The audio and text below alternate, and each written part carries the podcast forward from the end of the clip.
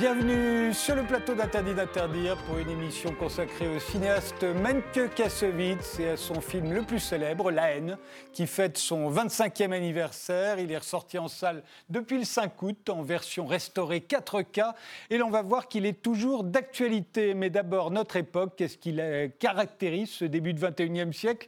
Nos, nos, invités ont l'habitude de répondre en images. Voici celles que vous nous avez apportées, Mathieu Kassovitz. Ce sont des images qui bougent.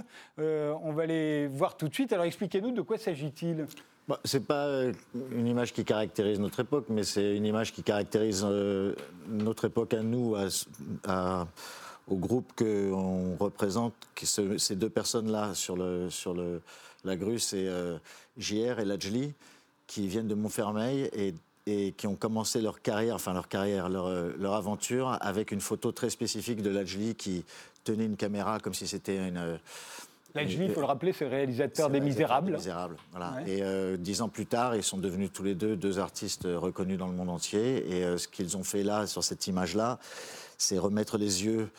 JR travaille beaucoup sur le regard des gens et mm. euh, ils, ont, ils, leur donnent un regard, ils donnent un regard aux gens qui n'en ont pas. Et là, on voit les yeux de Lajli sur une barre qui va être détruite bientôt. Donc il y a tout un symbole de ce que ça représente, de la, façon dont euh, les deux euh, sociétés euh, peuvent se regarder l'une et l'autre, les, favoriser, les défavoriser, et voir ce qu'ils peuvent en faire. Et eux, ils ont réussi à faire quelque chose. Ils viennent de là, c'est vraiment des mecs du quartier, et ils ont réussi quelque chose d'absolument incroyable. Les Misérables, d'ailleurs, a eu un succès un peu similaire à celui de La haine, 25 ans après. Comment avez-vous trouvé ce film? Très intéressant, avec la, même une, énergie que, que, je demande moi euh, en tant que spectateur euh, pour, les films que je veux voir, quels qu'ils soient. Euh, je trouvais qu'ils avaient une. Enfin, il y a une affiliation tellement évidente avec la haine que je peux ne que en être fier. Donc, donc je suis avec eux à 100%. Alors justement, revenons sur la haine, 25 ans après. Euh, on s'en souvient comme d'un film sur la banlieue, mais c'était avant tout un film sur les bavures policières. Ça commençait d'ailleurs et ça se terminait par une bavure policière. C'était surtout un film sur les jeunes de banlieue, plus que les banlieues. C'était essayer d'humaniser les, jeunes de quartier qui à l'époque n'étaient pas connus du tout. Mais c'est vrai que le point de départ, c'est quand même une bavure policière. Et, d'ailleurs, le film commence par des, par des manifestations, par des émeutes, par de la violence. Et on a l'impression que 25 ans après, quand le film ressort, on est exactement dans la même situation. Je rappelle qu'il y a eu l'affaire George Floyd euh, euh, euh, juste avant l'été, puis les manifestations pour, pour Adana Traoré. on a l'impression que rien n'a changé. C'est aussi votre impression Il faut ajouter à ça surtout toutes les manifestations contre les les G7, les G20, toutes les manifestations euh, euh, pour la, sur l'écologie, euh, sur les les, problèmes de taxes, toutes, ces, toutes ces, manifestations que le peuple soulève quotidiennement n'étaient pas là il y a 25 ans. Donc elles se rajoutent à, à, à ce problème qui n'est pas réglé toujours, qui est les problèmes de brutalité policière, qui ne sera jamais réglé. On ne demande pas à ce qu'il n'y ait plus de brutalité policière, on demande juste à ce qu'il y ait du respect et de la reconnaissance de ces problèmes pour qu'on puisse les régler. Euh, tout ça s'est ajouté et aujourd'hui l'époque est plus, beaucoup plus intense que celle de l'époque. On a l'impression qu'on n'en avait jamais autant parlé qu'on en a parlé euh, euh, au mois de juin et au, mois de, au début du mois de juillet. Ouais, mais vous savez, c'est bête à dire, hein, mais le, film dit un truc, dit une phrase qui est très connue, qui dit euh, l'important c'est pas la chute, c'est l'atterrissage. On nous prévenait, moi je me souviens que quand j'avais 20 ans, on nous prévenait à la télévision, on nous disait faites attention parce que dans 30 ans c'est l'atterrissage au niveau écologique. Il va y avoir des problèmes dans 30 ans. On va aller, on va, si on ne les règle pas maintenant, on va avoir des problèmes. On a essayé de les régler, on a, on a participé à ça. On a peut-être repoussé un petit peu l'échéance, mais on est en plein dans, cette, dans ces problèmes-là. Donc aujourd'hui, pour moi, le problème, il est plus sur la brutalité policière, qui est un problème qui fait, qui, fait partie de la société et qui ne sera jamais réglé, encore une fois.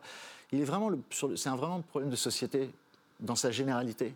Et on le voit 25 ans plus tard, qu'on est dans cette période d'atterrissage et que le sol se rapproche et on n'a aucun moyen de... On n'a pas de parachute. D'ailleurs, c'était la phrase Jusqu'ici tout va bien qui revenait euh, dans le film. Vous pensez que jusqu'ici tout va bien encore là? Non, moi j'ai jamais pensé que jusqu'ici tout allait bien. Moi je pensais que. C'est évidemment du sarcasme, cette phrase. Je pense pas que jusqu'ici tout va bien. Enfin. si, mais vraiment dans la, dans la, dans la tête de quelqu'un qui tombe d'un immeuble de 50 étages, s'il a assez de philosophie, tout va bien jusqu'au moment de l'atterrissage, mais je...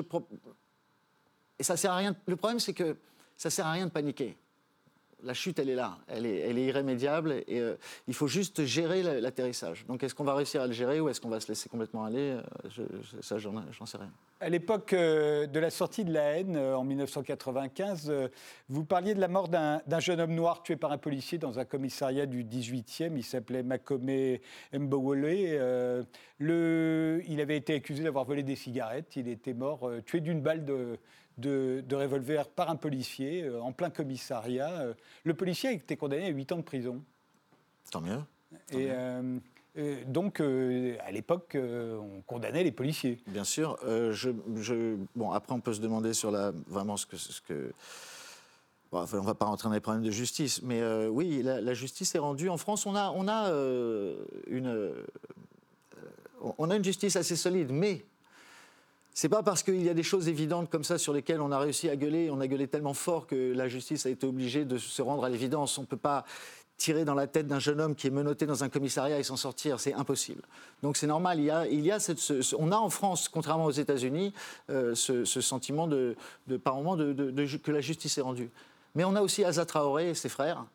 Ça fait quatre ans qu'ils se battent pour une, pour une, une chose absolument tragique qui s'est passé, qui a amené ses deux autres frères en prison, euh, qui l'amène, elle, à, se, battre euh, comme une lionne tous les jours pour euh, que la justice soit rétablie sur un problème qui est évident et dont tout le monde devrait être d'accord. Et, je ne comprends pas pourquoi on n'accepte pas que les gens fassent des erreurs, qu'on les punisse pour leurs erreurs parce qu'ils sont responsables, comme un, conducteur qui renverse quelqu'un dans la, rue, on accepte de, pouvoir se faire renverser dans la rue éventuellement.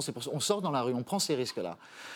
On accepte aussi que dans une confrontation avec des policiers, on puisse, prendre un mauvais coup. On peut l'accepter. Mais on ne peut pas accepter que ce ne soit pas reconnu, que ce ne soit pas euh, euh, pris en compte et que ce ne soit pas réglé.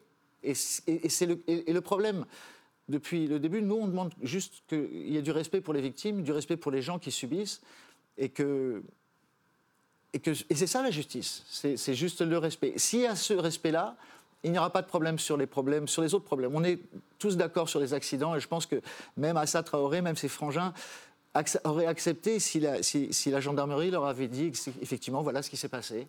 On a tout essayé pour sauver votre frère, malheureusement ça s'est mal passé, il est mort. Euh, il y aurait peut-être eu une journée ou deux d'émeute, mais cette histoire ne serait toujours pas euh, en tête des, voilà, dans l'actualité aujourd'hui. La haine, c'était aussi un réquisitoire contre les médias. Euh, vous les accusiez euh, plus ou moins d'attiser la haine. Vous pensez que c'est toujours le cas aujourd'hui? Non, non, la haine n'a pas jamais été un, film sur les médias. Le film, que le film, que j'ai fait en réaction ensuite à la façon dont j'ai pris les médias dans la gueule pour la haine, oui, c'est un film anti-média. Mais J'étais pas du tout dans les médias. Il y a une scène dans le film où on voit euh, les acteurs répondre à, des, à des caméramans qui viennent et euh, qui les, essayent de les interviewer depuis leur voiture. Mais c'était le cas à l'époque. Mmh. Et c'était le cas, moi, quand je venais tourner dans la cité, euh, on ne voulait pas de caméra parce que les caméras étaient associées à des gens qui venaient chercher la merde, en fait, tout mmh. simplement. il n'y avait aucune connaissance des jeunes de banlieue. Le seul, la seule dénominateur commun qu'on trouvait dans tous les médias, c'était les racailles. Voilà, on en avait peur quand ils venaient sur Paris, on, avait, on fantasmait sur ce qui se passait dans les RER.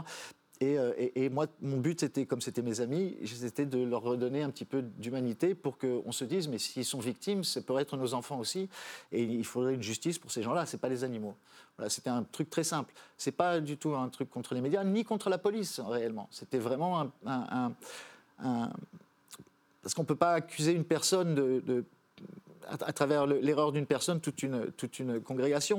Malgré, tout, on veut que le reste, que ses collègues le dénonce. C'est ça, c'est ça qu'on demande. Et le film parle de ça. Il y a une scène où on voit euh, comment deux policiers torturent ces jeunes hommes et qu'il y en a un jeune qui, les, regarde et qui va, devoir prendre la décision est-ce qu'il va devenir comme eux ou est-ce qu'il va, démissionner? C'est toute une prise de conscience et ce film-là était, était fait pour ça. Voilà, et 25 ans plus tard, il, il résonne toujours malheureusement. Euh, parlant de la paranoïa que, créaient à, l'époque et, sans doute encore aujourd'hui les, jeunes de banlieue, je ne sais pas si vous vous souvenez de la fête de la haine euh, au Festival de Cannes. Il se trouve que j'y étais, c'était dans l'ancien Palm Beach qui n'avait pas été restauré. Hein. c'était comme dans une ruine à la pointe de la Croisette. Et tout le monde avait peur d'une descente des racailles, entre guillemets, euh, des banlieues de, de Cannes. Et d'ailleurs, il y avait même, je me souviens, d'un maître chien avec ah un chien. Oui, oui. Non, parce qu'on avait, on avait, on avait pas. Quand le film, quand on est allé à Cannes, on avait, on avait mis tout l'argent dans le film, on n'avait pas de budget, on savait pas si le film allait marcher ou pas. Donc il fallait faire une fête à Cannes, et les fêtes à Cannes, c'est champagne et saumon. Et nous, on n'avait ni les moyens ni l'envie. Et donc, on a trouvé ce lieu qui était pas cher. On a dit merguez frites. Enfin, merguez frites. Il n'y avait même pas de frites, je crois. Il y avait juste merguez, pain et, euh, et de la bière. Et, euh, et voilà, quoi. On s'est retrouvés avec des gens euh, tous très bien habillés, à marcher un petit peu dans la boue et très excités de côtoyer un petit peu les jeunes euh, qu'on avait fait venir des potes de, en car, il y avait les mecs de Marseille qui étaient venus. Donc il y avait, un petit peu cette chose-là qui, s'est évidemment très bien passée et qui donnait vraiment le ton du film et qui, nous a fait dire on n'est pas, on pas dans le faux, quoi. on sait que, que ça peut bien se passer entre ces deux communautés. Le film euh, est en noir et blanc, on voit les images ici, c'est un très très beau noir et blanc, mais il a été tourné en couleur. Est-ce que ça veut dire que vous avez changé d'avis euh, ou pour obtenir ce beau noir et blanc, il fallait le tourner en couleur? En fait, pour pouvoir avoir l'argent des chaînes de télévision, il fallait pouvoir leur fournir un film en couleur, parce que à la télévision, un film en noir et blanc ne passerait pas. Donc le deal était que si le film était un succès en salle, il passerait à la télévision en, couleur, en noir et blanc, et si c'était pas un succès, si personne n'avait vu en salle, il passerait euh, en couleur. Et donc j'ai accepté de tourner en pellicule couleur, mais on s'en est servi pour justement obtenir un, noir et blanc beaucoup plus, plus intéressant que si on avait tourné sur pellicule noir et blanc. Est-ce, qu'il est, est-ce que la version en couleur existe? Est-ce qu'on peut l'avoir? Vous n'avez jamais eu envie de la, de la sortir? Elle existe dans sa, dans sa, version négative, euh, dans son original. L'original ah du film qui, qui, est sorti, euh, qui est dans, un, dans une cave quelque part euh, protégée, est en couleur. Ouais. Ce serait bizarre de le voir. J'imagine on, a, sorti quelques scènes qui existent sur les DVD, qu'on va peut-être sortir. On a un DVD qui ressort là dans, dans, quelques, dans quelques semaines. Pour le 25e anniversaire. Pour le 25e, je refais des commentaires, on refait plein de choses. Je sais plus exactement, mais je crois qu'il y a ces extraits-là en couleur qui, sont assez marrants. et euh, j'imagine que c'est pas la même ambiance. Comment ça? Ben, En couleur, ce film n'aurait ah pas la même ambiance. Non, vous savez, c'est comme si vous regardez les photos de Brassailles et que vous essayez de les imaginer en couleur, c'est beaucoup moins, ou, Cartier-Bresson, c'est beaucoup moins intéressant tout d'un coup, parce que vous êtes, vous êtes, enfin bon, je ne peux pas dire ça de leur, travail, j'imagine que c'est très intéressant aussi en couleur, mais les photos qu'on connaît d'eux, ce qui est intéressant dans le noir et blanc, c'est qu'on focalise sur un sujet. On n'est pas pollué par le reste de l'image qui amène de l'information dont on n'a pas besoin. Et pour gérer la couleur, c'est très très difficile. Et euh, en, photo, c'est un petit peu plus facile puisque le résultat final peut, être plus facilement travaillé. Mais en, cinéma, c'est très difficile quand on n'a pas d'argent de faire de la bonne couleur. C'est un film très musical, très rythmé. Euh, euh, est-ce que vous voulez vraiment faire une comédie musicale aujourd'hui? Je fais une comédie musicale qui va sortir en 2022 pour les, dans les Zéniths de France. on fait un très gros projet qu'on a lancé il y a six mois et qui est, euh, qui est très excitant, qui m'excite énormément parce que j'avais conçu la haine comme. Moi, je viens du hip-hop, j'ai grandi avec le rap. Euh, et donc j'ai conçu ce film comme une série de, de, morceaux qui pourraient être indépendants les uns des autres et qui parlent chacun d'un sujet qui amène à la fin à, une conclusion euh, sur les dix dernières secondes du film, et qui chaque, scène peut, parler d'un sujet différent et pourrait être racontée en chanson quasiment. Euh, elle pourrait être rappée, elle pourrait être euh, mise, mise en valeur d'une manière plus, plus musicale et plus, plus lyrique. Et j'ai essayé de le faire même quand on a sorti le, disque du film, parce qu'il n'y a pas de musique dans le film. Il y a une musique qui sort des autoradios et qui sort des fenêtres, mais il n'y a pas de musique du film. Et on a sorti euh, une, bande originale euh, de, musique inspirée par le film. Et j'avais dit à tous les, groupes, essayons de trouver de toi prends cette scène, toi prends cette scène, toi prends cette scène. Et à travers toutes les scènes, on va les remettre en, ordre et on aura toute l'histoire du film. Chacun voulait faire ce qu'il voulait à l'époque, on était tous des jeunes cons, donc euh, on a, ils ont fait leur truc. Mais moi, je suis toujours resté dans le regret de ne pas pouvoir mettre en musique cette histoire-là. Mais alors, ça, va se passer, si c'est une comédie musicale, ça va être avec, euh, j'imagine, euh, des gens qui vont scratcher euh, en direct. De Une façon un petit peu, comment dirais-je, boomer de raconter le, truc. Oui, il y aura du scratch, il y aura du hip-hop, mais il y aura, non, il y aura surtout des, des, gens de talent. Vous savez, par exemple, les danseurs en France, on est, on est les meilleurs danseurs au monde. On va rentrer aux Jeux Olympiques. En danse. Et si on regarde ce que font les, athlètes de, en break aujourd'hui, c'est quelque chose d'absolument. Même les athlètes officiels des Jeux Olympiques de, cheval d'arçon, de tout ça, sont étonnés et apprennent de leur technique. Donc, c'est des gens qui, c'est une culture qui vient de la rue, qui a, 30 ans d'âge et, qui euh, et qui a complètement changé le monde. Voilà. Donc moi j'essaie de redonner un petit peu euh, euh, hommage à cette, cette culture-là et de le faire à travers ce, projet qui n'est plus purement un truc sur, sur les bavures policières, mais qui, qui est sur la même histoire, mais qui est vraiment un, sujet sur la demande de respect des, des, petits envers les grands. Quoi. Voilà. Euh, vous trouvez à l'époque influencé par Spike Lee, vous vous en souvenez? Métis, par exemple, votre premier film, on l'avait comparé à Nola Darling n'en fait qu'à sa tête, le premier film de Spike Lee. Dans les deux cas, c'était une femme euh, qui avait plusieurs amants. Euh, J'avais même appelé Lola. Voilà, exactement. Donc l'hommage était, totalement assumé. On a dit ensuite que la haine, c'était votre Do the Right Thing. et puis on a arrêté de le dire après. Alors d'abord, est-ce que, est que l'influence est allée jusqu'à la haine? Nola Darling, oui, effectivement, parce qu'à à, l'époque de, de, de Métis, quand j'étais jeune et que je, faisais, je voulais faire du cinéma, j'ai vu deux films qui m'ont marqué et qui m'ont dit je peux réaliser moi aussi. J'ai vu Le Dernier combat de Luc Besson, quand j'avais 17-18 ans, qui m'a c'était ton tout premier film. C'est son tout premier film, et c'est un film en noir et blanc, justement, qui est euh, euh, fait avec à la main euh, entre copains, et qui est un film de science-fiction, et qui, qui, a lancé sa carrière, mais qui est un film étonnant, vraiment étonnant au niveau de la mise en scène, au niveau de la technique, au niveau de l'intelligence de production. Comment arriver à faire un film sans argent. Il est très jeune à l'époque. Très jeune, il avait 23 ans, 24 ans. Et puis, euh, euh, comme j'étais dans le hip-hop, il y a un film qui est sorti aussi à l'époque qui s'appelait Nala Darling n'en fait qu'à sa tête, She's Gotta Have It, qui était réalisé par un jeune réalisateur qui était euh, Spike Lee, et qui était un film complètement libre, très inspiré de la nouvelle vague française, très inspiré de Godard, très inspiré de, tout le cinéma français dont je viens aussi, et de Woody Allen, de, toute tous ces, artistes qui, font qui, ont fait mon cinéma à moi. Et j'ai retrouvé là, tout d'un coup, synthétisé un petit peu la culture que j'aime, qui n'était pas représentée au cinéma du tout, le hip-hop, et, euh, un cinéma euh, vraiment, euh, le cinéma de, de, de, Scorsese et tout ça. Donc, quand j'ai vu ce film-là, je me suis dit, waouh, ça, ça j'ai envie de faire ça. Et moi, je vivais avec cette jeune fille, et j'ai toujours posé, je me suis toujours posé la question, est-ce qu'elle préférait pas être avec un... Elle, elle est métisse, qu'est-ce qui se passe si elle se retrouve entre un noir et un blanc? Voilà. A un très très beau noir, c'était Hubert Koundé, qu'on retrouvera dans la Et j'ai essayé de, de, donc de... Je me suis inspiré de Nola Darling dans l'état dans, dans d'esprit, mais je l'ai plus politisé. J'ai essayé de l'amener à, un niveau qui, est plus, qui était sur notre société aussi. Je ne l'ai pas laissé, euh, euh, je l'ai pas américanisé ou quoi que ce soit. Donc c'est un, un, très joli film que je trouve que j'ai fait, qui est un film de famille vraiment. Ouais. Et c'est la mère de votre fille d'ailleurs. Et c'est la mère de ma fille.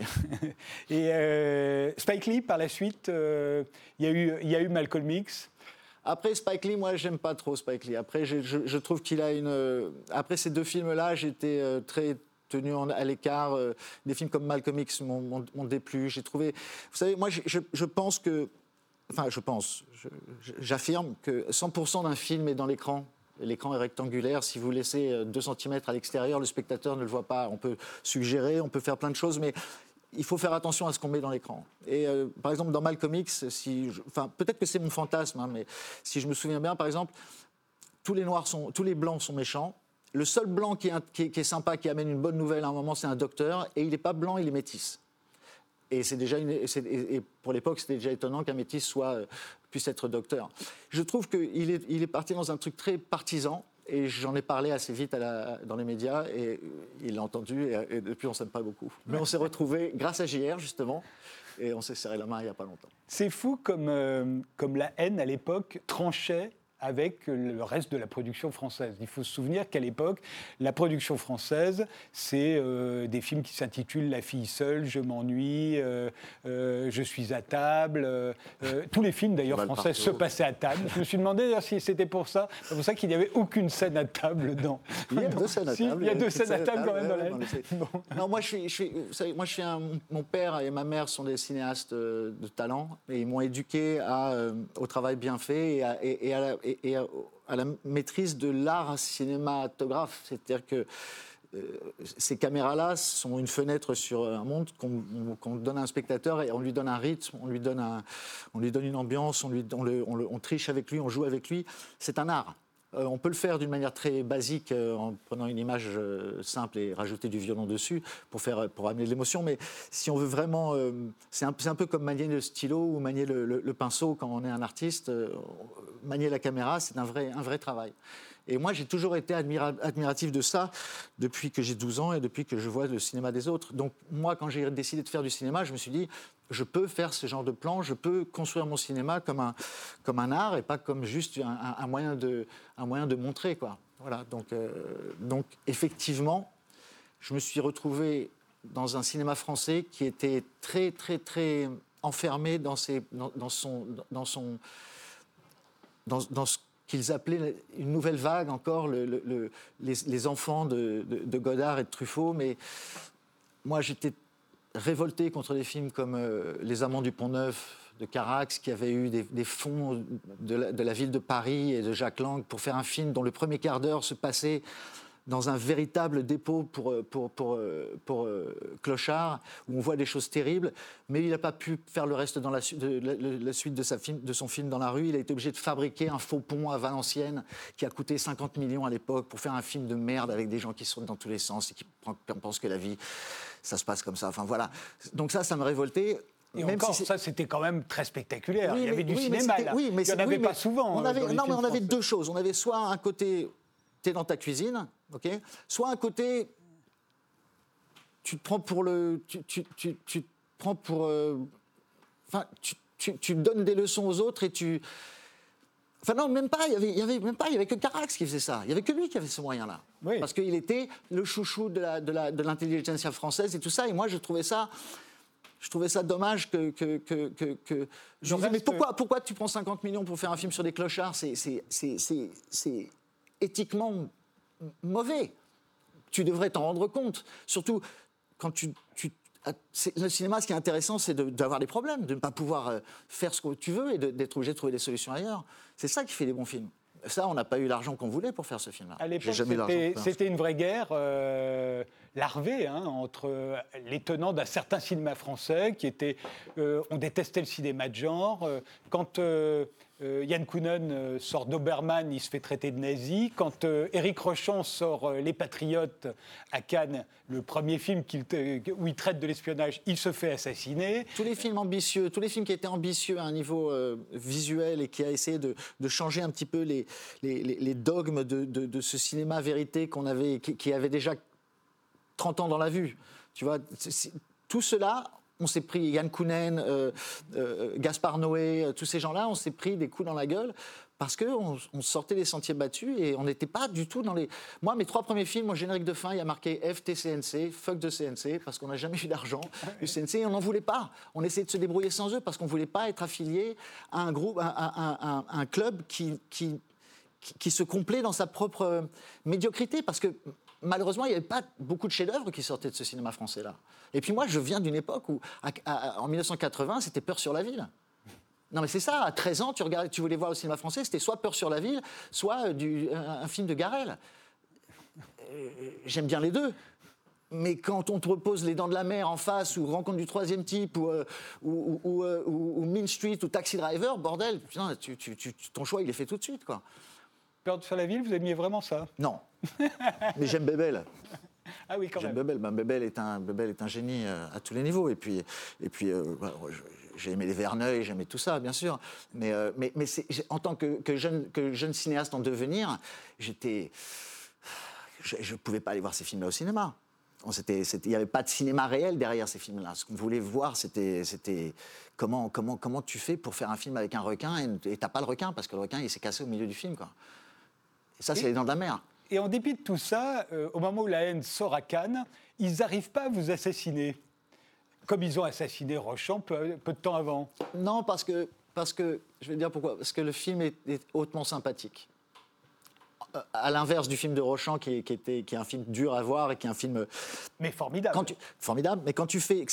S'il l'avait traité en comédie, ça serait beaucoup plus accessible. La haine est une comédie la, sympathie qu'on a pour ces trois jeunes gens fait que c'est difficile de leur cracher dessus.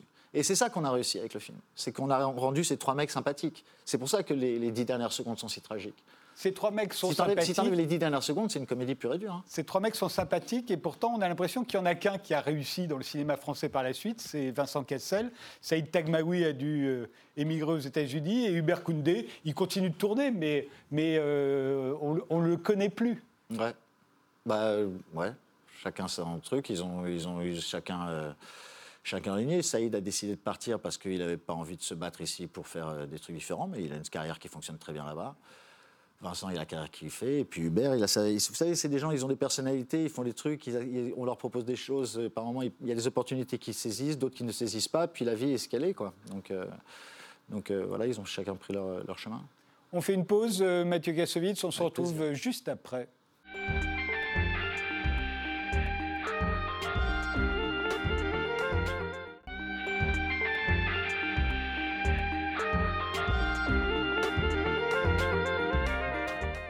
Toujours avec euh, Mathieu Kassovitz pour le 25e anniversaire de, de La haine, euh, son film le plus célèbre, euh, ressorti cet été en version 4K. après La haine, vous allez revenir à Cannes avec un autre film, Assassin, que vous avez réalisé, que vous interprétez avec Michel Serrault. Et là, alors là, ça se passe très très mal. Hein. très très mal. On considère le film comme très violent, mais évidemment, ce qui ne passe pas, c'est que là, vous en prenez directement aux médias, ce qui était esquissé euh, pour moi dans, dans La haine. Là, c'est le sujet du film. On avait prévu le coup. Euh, pas seulement on, avait fait un film contre les médias euh, en réaction à ce qui m'était arrivé sur La haine. Ce qui m'est arrivé sur La haine, c'est que tous les, tous les gens aimaient le film. vraiment, il y avait très peu de mauvaises critiques et j'ai fait des tonnes d'interviews de gens qui étaient très enthousiastes pour le film, mais qui ne comprenaient pas forcément ce qu'on voulait faire ou qui étaient plus amusés par le côté starlet et paillettes du truc sans comprendre le fond du film. Et j'ai eu beaucoup, beaucoup, beaucoup à faire j'ai fait beaucoup d'interviews, par exemple, avec des mecs du quartier à côté de moi. Beaucoup. Et, 90% des questions étaient pour moi. Et même les questions sur le quartier étaient pour moi. Et je leur disais, posez des questions aux gens qui sont concernés. Ne me demandez pas à moi si la police est raciste. Demandez-le à un noir ou à un arabe. Posez-moi les questions qui me concernent. Moi, je ne peux pas vous dire. Je peux vous dire ce que mes copains subissent, mais comme ils sont là, posez-leur la question directement.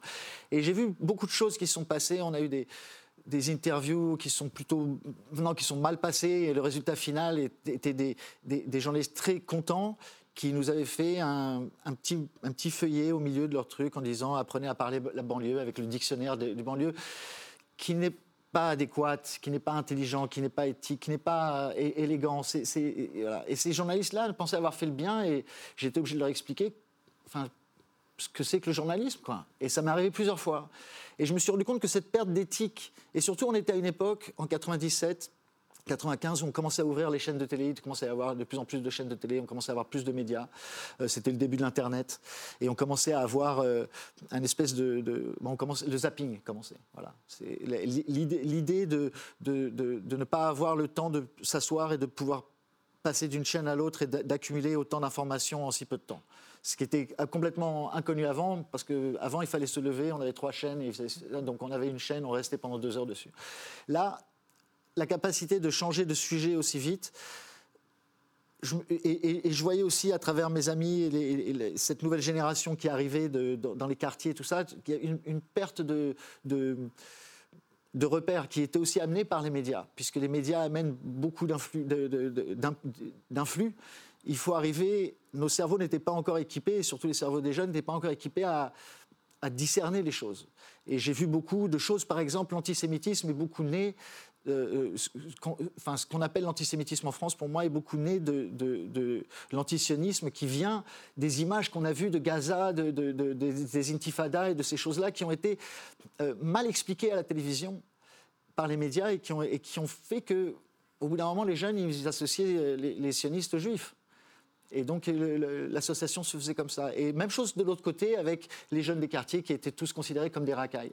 Donc c'était euh, euh, vraiment une époque étonnante de, voir. C'était le début de ce qui nous arrivait là, ce qui nous arrive là, cette espèce de, surtechnologie et, d'être obligé d'alimenter. Quand on crée une chaîne de télévision, il faut alimenter, il faut mettre des, programmes.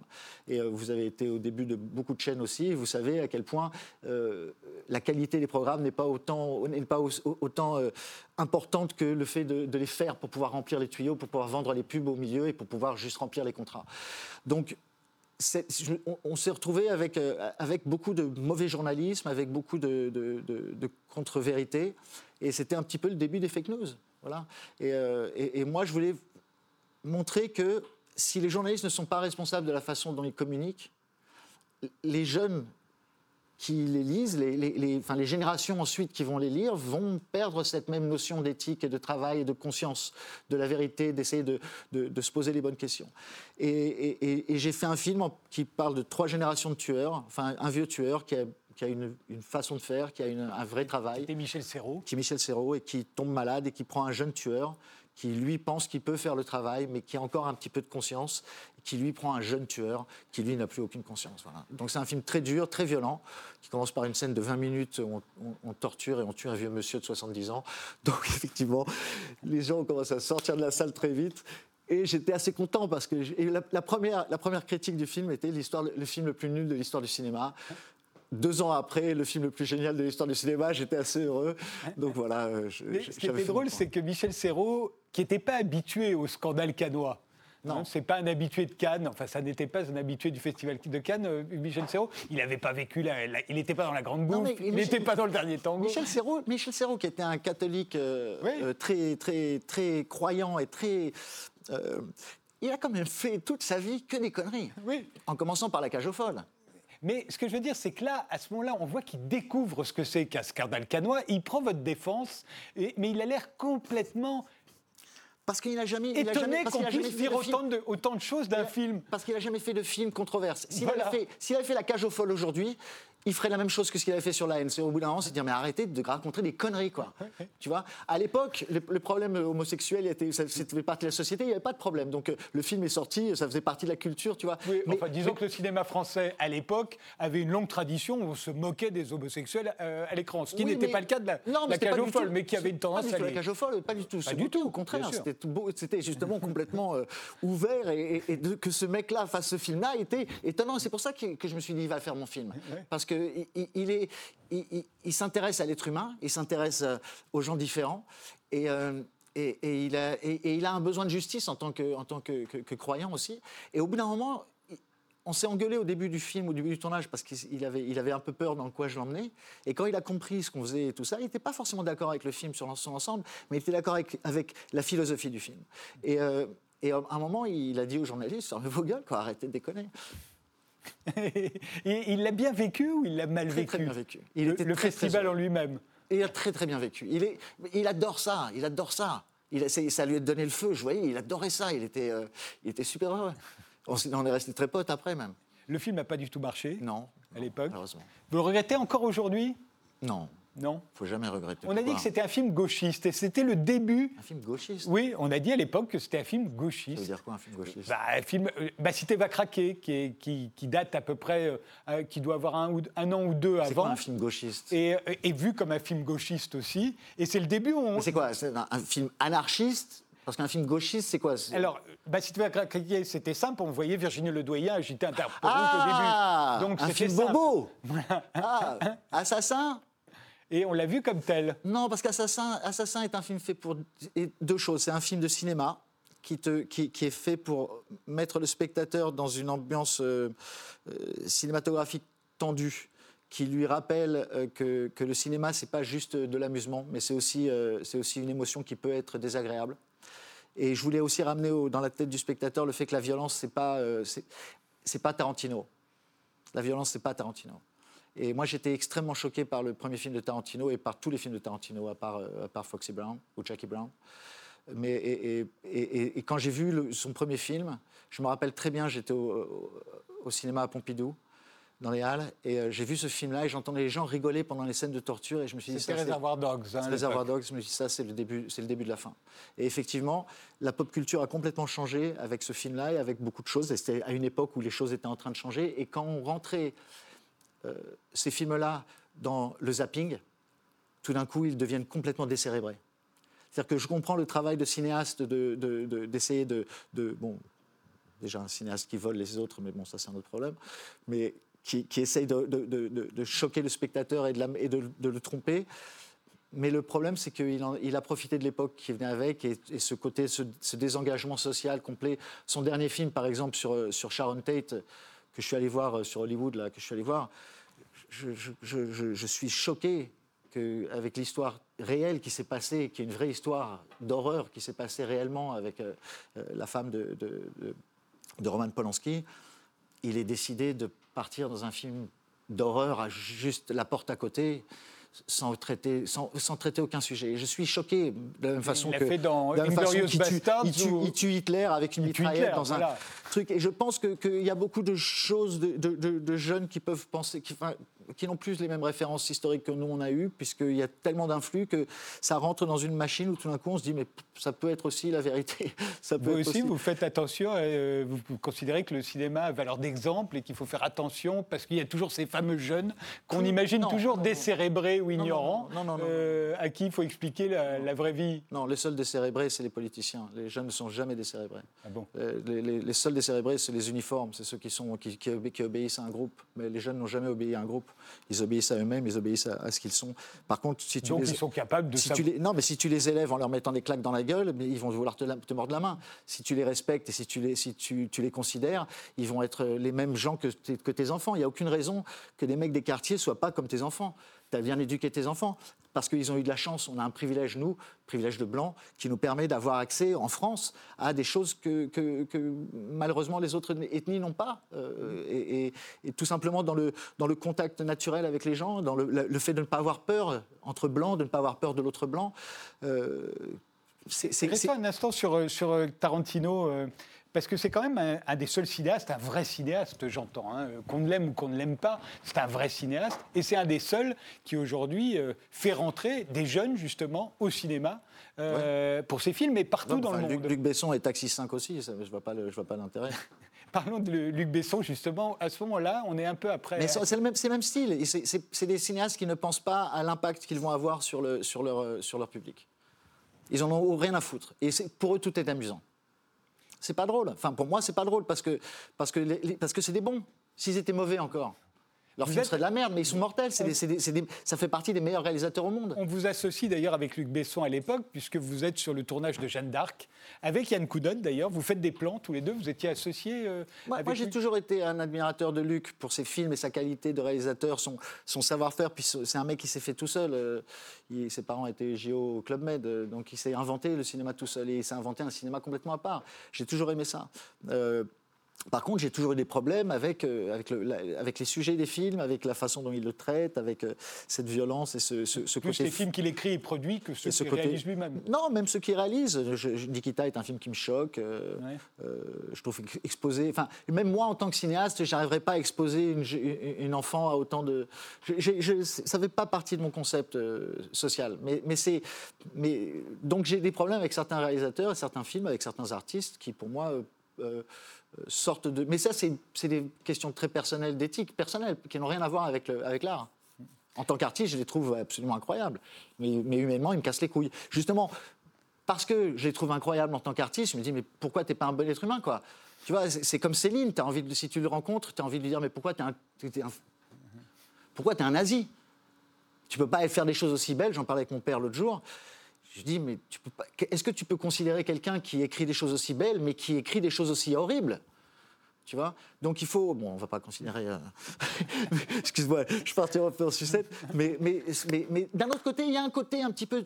Il faut faire attention parce que ça a, une vraie, ça a une vraie influence sur les gens. Vraiment, ça influe, au fur et à mesure du temps, ça influe sur les gens. Et, la carrière magnifique d'un mec comme, comme Tarantino a influencé énormément de gens, a influencé d'autres cinéastes, a changé complètement notre rapport à la violence au cinéma. Complètement.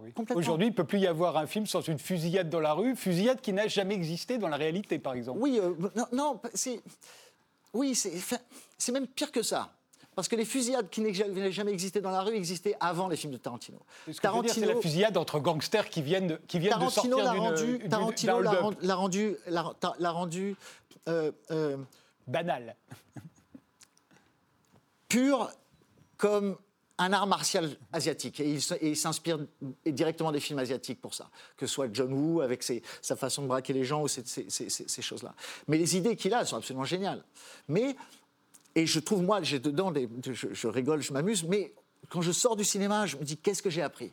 Qu'est-ce que j'ai appris sur moi, sur la société? Est-ce que je vois de la société à travers ce film-là ne me plaît pas? C'est con, hein, je suis désolé euh, s'il y a des gens qui aiment bien Tarantino. euh, C'est le meilleur, c'est un des meilleurs réalisateurs, un des meilleurs cinéastes, un des meilleurs euh, écrivains. Mais si je l'étais en face de moi, je dis mais mec, mets ton talent à un putain de sujet que ça serve la société, quoi. Euh, En tout cas, si tu prends un sujet de société, ne le détourne pas pour en faire une comédie euh, avec des gens qui brûlent dans des piscines. Parlons, de, parlons des Rivières pourpres, euh, qui est votre euh, quatrième film en tant que réalisateur, qui va être un énorme succès, euh, plus de 3 millions de, de spectateurs. La même année, d'ailleurs, sort Le Pacte des loups de Christophe Gantz, qui lui fait plus de 5 millions. Les deux sont interprétés par Vincent Cassel.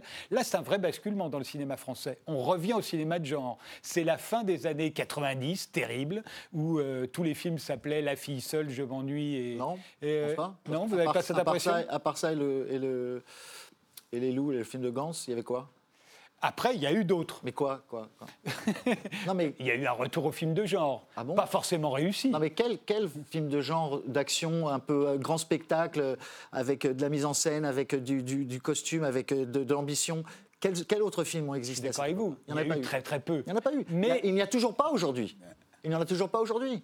Montre-moi un film aujourd'hui français qui a une ambition de- de- de cinématographique, tout simplement. Oui, c'est- c'est c'est de moins en moins, même bien vu d'ailleurs. Mais, Il n'y en a pas, il en on n'a jamais eu. mais à ce moment-là, ça, libère une envie. On peut refaire du cinéma de genre. On peut faire des films choraux avec plein d'acteurs. Oui, mais tu vois, par exemple, on a fait, ils ont fait Les Rivières Pourpres 2 et 3, Oui. c'est de la merde. Oui, bien vois, sûr, ils ont- mais parce qu'ils n'ont pas fait le travail. Oui, mais pas- non, mais non, non, non.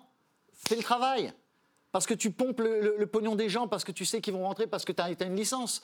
Mais si tu fais bien le travail, comme fait Back to the Future 2, Back to the Future 3, qui sont des films aussi intéressants que, le premier, ou les Terminator, ou les films où les mecs, chaque fois, se disent bon, comment on va faire mieux que la, prochaine, la fois d'avant? Et ça, c'est, moi, j'admire ça quand je vais voir ces films-là de, franchise, les Marvel. Je me dis, mais bon, les Marvel, c'est autre chose parce que maintenant on est passé dans le digital. Maintenant, c'est juste euh, du, du, calcul. Mais à l'époque où il fallait faire, euh, où on faisait les, les Indiana Jones, ça, les mecs se cassaient le cul. Comment faire mieux que, que celui d'avant Parce qu'on prenait le spectateur pour quelqu'un d'intelligent et surtout on voulait se faire plaisir. Et en France, on n'a jamais eu ça. Je me souviens d'Alain de Greff euh, à Canal+, euh, qui avait beaucoup milité, justement, notamment pour, en faveur de, de Gaspard Noé, mais pas seulement, pour un retour à un cinéma français ambitieux, qui intéresse le- les spectateurs, parce qu'il se plaignait toujours que les films français, bien que les abonnés de Canal+, les avaient déjà, avaient déjà payés pour les voir, ils les regardaient peu. Euh, quand ils passaient euh, encryptés sur Canal+. Et, et il voit dans, dans- dans ces deux films-là, dans ce moment-là, il se dit, ça y est, là, quelque chose va se débloquer. On va de nouveau pouvoir faire des films comme ça. Vous Oui, avez l'impression qu'on n'en a pas fait. Non, parce qu'il n'y avait pas les cinéastes derrière. Oui. Il y avait Christophe, moi, Yann, euh, Gaspard. euh, J'en oublie deux, trois peut-être, euh, Eric. Et encore, Eric, il n'est pas parti dans ce genre de Il film. y avoir après. Dupontel dans un autre genre. Dupontel dans un autre genre, parce qu'il y a aussi, enfin, il y a évidemment, je ne pas oublier euh, Jean-Pierre Jeunet, mais on est, un tout petit groupe. Et, on, fait- des films, on fait un film tous les trois ans, quatre ans. Donc, euh, c'est pas assez pour faire, une, vague, quoi. Et, puis, et puis surtout, euh, Jean-Pierre Jeunet a des problèmes pour trouver de l'argent pour faire ses films. Quand il a fait, heureusement, il, avait des une productrice admirable quand il a fait La Cité des Enfants Perdus et tous ces films-là, mais ça n'arrive qu'une fois dans sa vie. C'est très rare de pouvoir faire ce- sortir ce truc. Il y avait, c'était un peu, pour moi, il y avait Léo Scarax d'un côté avec son film euh, truc, et de l'autre côté, tu avais des mecs qui, qui, qui- il y avait, qui avaient une vraie raison d'avoir un vrai budget parce qu'ils créent un univers complètement différent et complètement fantasmagorique. D'ailleurs, Jeunet, avec qui vous tournez euh, euh, le, la fabuleuse, le fabuleux destin Avec- d'Amélie Poulain, qui devient un succès énorme, mondial, celui-là. vous allez partir aux États-Unis faire euh, d'abord Gothica, puis, euh, puis Babylon AD. Euh, Gothica, ça se passe pas trop mal. Bah, ouais. Et Babylon AD, très très mal en revanche. Ouais, ouais, ouais, ouais.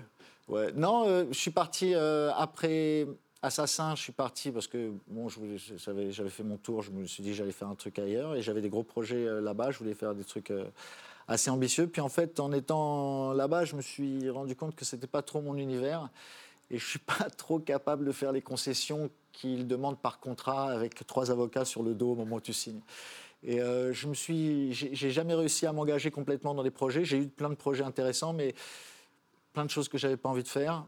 Et, euh, Et, euh, je me suis, et puis par hasard, je me suis retrouvé, justement à cause des rivières pourpres, qui passaient dans un avion dans, lequel était un producteur qui venait faire la fête en France. Après avoir fait la fête, il m'a appelé, je suis passé dans sa suite et il m'a dit Je tourne dans deux mois, j'ai à Berry. j'ai fait Ok, super. C'était Gothica. Ça s'appelle un film de commande. J'avais jamais fait de film de commande et c'est un film où on te donne le scénario, on te donne, euh, on te donne ton budget, on te dit. Il faut dire que Les Rivières Pourpres, c'est un film où vous montrez une très grande maîtrise euh, professionnellement. Le film est impeccable et en même temps vous conservez votre style. Euh, c'est bah, important pour les producteurs américains. Moi, j'ai un style, j'ai un style de mise en scène qui est très, très, très adéquat pour, ces, pour, pour les films de, pour les films de rythme. C'est-à-dire, euh, ça, c'est un thriller d'horreur avec euh, tous les moments euh, d'attente de, et de du suspense pour amener à la peur. C'est un film de serial killer, même. C'est un film de serial killer. Donc, tous ces moments où on tourne autour d'un objet et qu'est-ce qui se passe derrière, moi, j'adore trouver le rythme de la caméra et trouver le.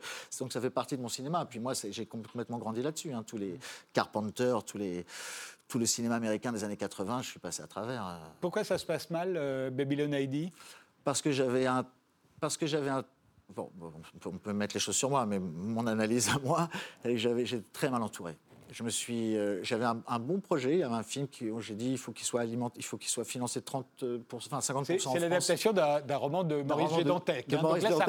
il, faut, savoir par quoi on commence. Dantec, pour ceux qui ne savent pas, allez googler Dantec, ça fera plaisir. Il est mort depuis, le pauvre, mais euh, c'était un personnage assez intéressant et très très très controversé. J'étais étonné d'arriver à mettre ce film-là scénario et ensuite d'arriver à le faire financer et ensuite d'arriver à trouver une star comme Vin Diesel. Donc j'étais sur un petit nuage en disant waouh, c'est en train de passer.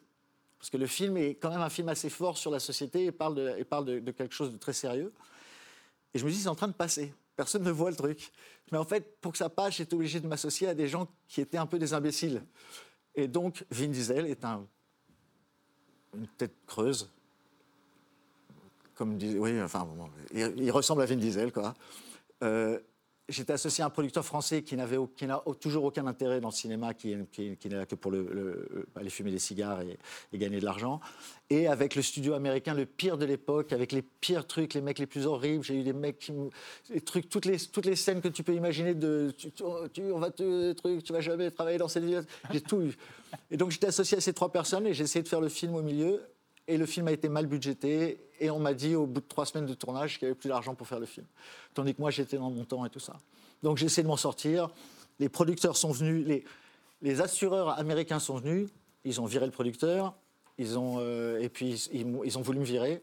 Et en fait, ils m'ont demandé de rester pour, leur aider, pour les aider à, faire le à finir le film. Vin Diesel a voulu reprendre la, mise en scène du film. Il a réalisé deux jours. Euh, moi, j'étais à côté, je rigolais. C'était complètement fou. Ce qui est possible aux États-Unis, en France, ce serait plus dur. Hein. C'est arrivé, mais en général, le, réalisateur gagne à la fin. Non, en France, tu peux pas, parce qu'en France, on a le, on a le droit moral sur, le, sur les, tout ce qui est la propriété intellectuelle. Donc, euh, euh, si je suis l'auteur de mon sujet, euh, même si c'est toi qui produis, c'est moi qui ai le, final cut.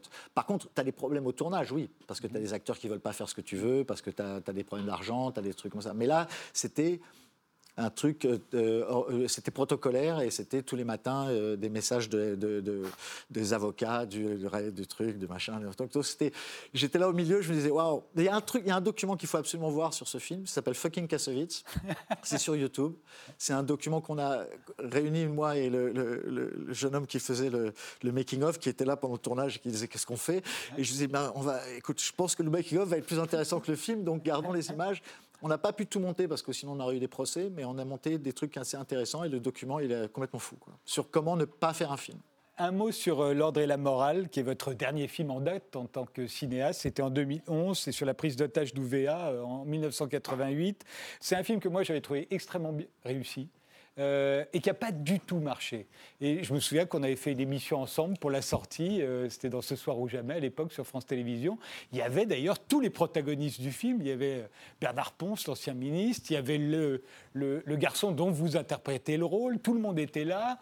pas d'accord d'ailleurs sur le film, bah, mais le film n'a pas du tout marché.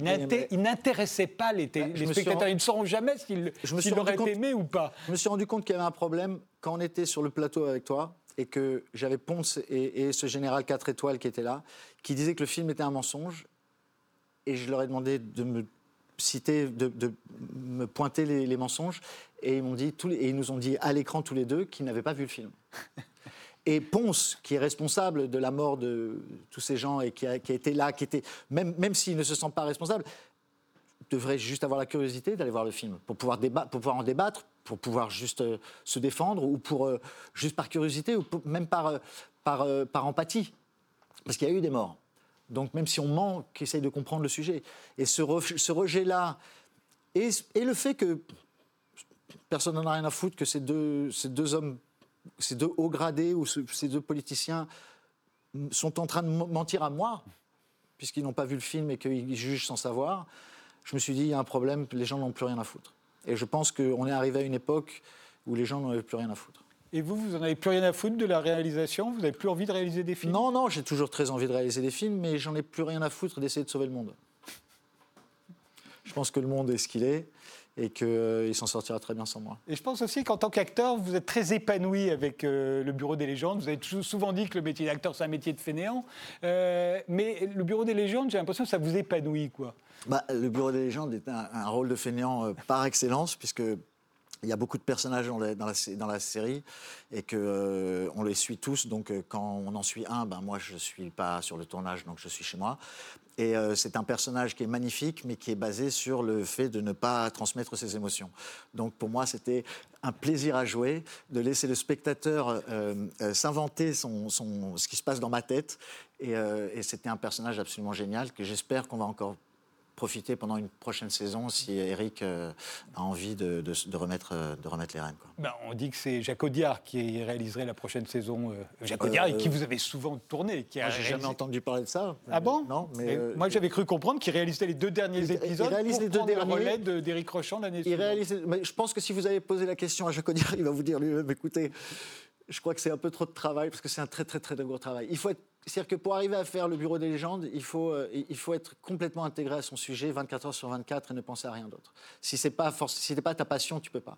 Eric a passé 5 ans à, passer- à- finir une série, faire une, une saison, et pendant qu'il était en train de monter 5 épisodes en même temps, était en train de commencer à écrire les- la, le- la saison prochaine. Et ça, tous les ans, pendant 5 ans, et il s'est arrêté avant de devenir fou. quoi. Mais ça a donné euh, pratiquement la seule série française qui est au niveau des séries euh, anglaises ou américaines. Euh, enfin, qui au niveau des autres séries, je ne sais pas, mais en tout cas, c'est une bonne série. C'est une, une série. Encore une fois, c'est toujours le même principe au cinéma. Il y a deux cinémas. Il y a le cinéma qui t'amuse et qui n'a pas besoin d'être fait avec véritablement beaucoup d'intelligence ou d'élégance, parce qu'il est là pour remplir un espace. Et puis il y a un cinéma qui est fait par des, par gens qui veulent euh, véritablement échanger des, des- des- informations et, et faire passer des, des- concepts qui ne sont pas forcément que- auxquels tu n'as pas accès, qui se servent du cinéma un peu comme, comme d'un média d'information. Et, euh, et j'ai la chance d'avoir travaillé avec beaucoup de réalisateurs qui se servaient de ça. Quoi. Merci Mathieu Kassovitz d'avoir passé euh, toute cette émission avec nous. Je rappelle que la haine euh, fête son cinq- 25e anniversaire Et en son- salle. Et fête son 25e anniversaire aussi au Palais de Tokyo à partir de début septembre, euh, dans une exposition qu'on fait avec l'école de Courtrajmé, avec euh, Lajli, justement, euh, JR, et tous les, tout, tout ce- tout ce que ce film a pu inspirer, tout ce que la haine a pu inspirer à cette jeune génération qui avait euh, 10 ans à l'époque. Euh, ils ont tous fait euh, une représentation de, de- de ce que ça représente pour eux aujourd'hui. Voilà. Et ce sera ensuite en DVD, en 4K, bien entendu. Qui arrive très bientôt, et bientôt les, les dessous. Et Merci et rendez-vous au prochain numéro. à bientôt.